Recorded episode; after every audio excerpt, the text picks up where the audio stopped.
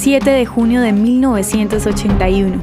Destrucción del reactor nuclear de Irak. Ocho aviones F-16 israelíes volaron en un viaje de ida y vuelta de 3.200 kilómetros para bombardear el reactor nuclear de plutonio Osirak de Irak en el complejo Tamuz 1 a 16 kilómetros al sur de Bagdad.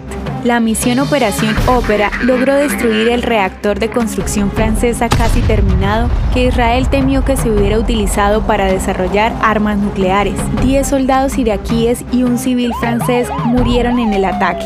La aprobación de la operación por parte del primer ministro Menachem Begin estableció la doctrina Begin. Israel hará todo lo necesario para evitar que un régimen hostil de Medio Oriente obtenga armas nucleares.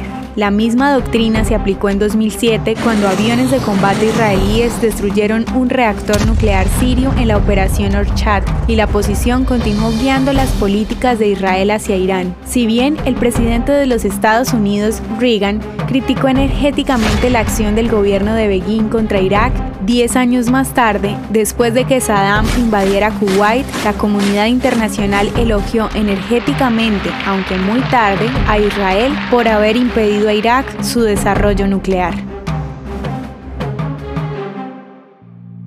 ¿Te gustaría recibir estos audios en tu WhatsApp? Compartimos nuevos episodios todos los días. Suscríbete sin costo alguno ingresando a www.hoyenlahistoriadeisrael.com. Hacerlo es muy fácil también puedes encontrarnos como arroba hoy en la historia de Israel en Instagram, Facebook, Spotify y otras plataformas digitales. Comparte este audio para que otros conozcan más acerca de Israel. Este proyecto es realizado por Philos Project. El contenido original de hoy en la historia de Israel fue provisto por el Centro para la Educación sobre Israel.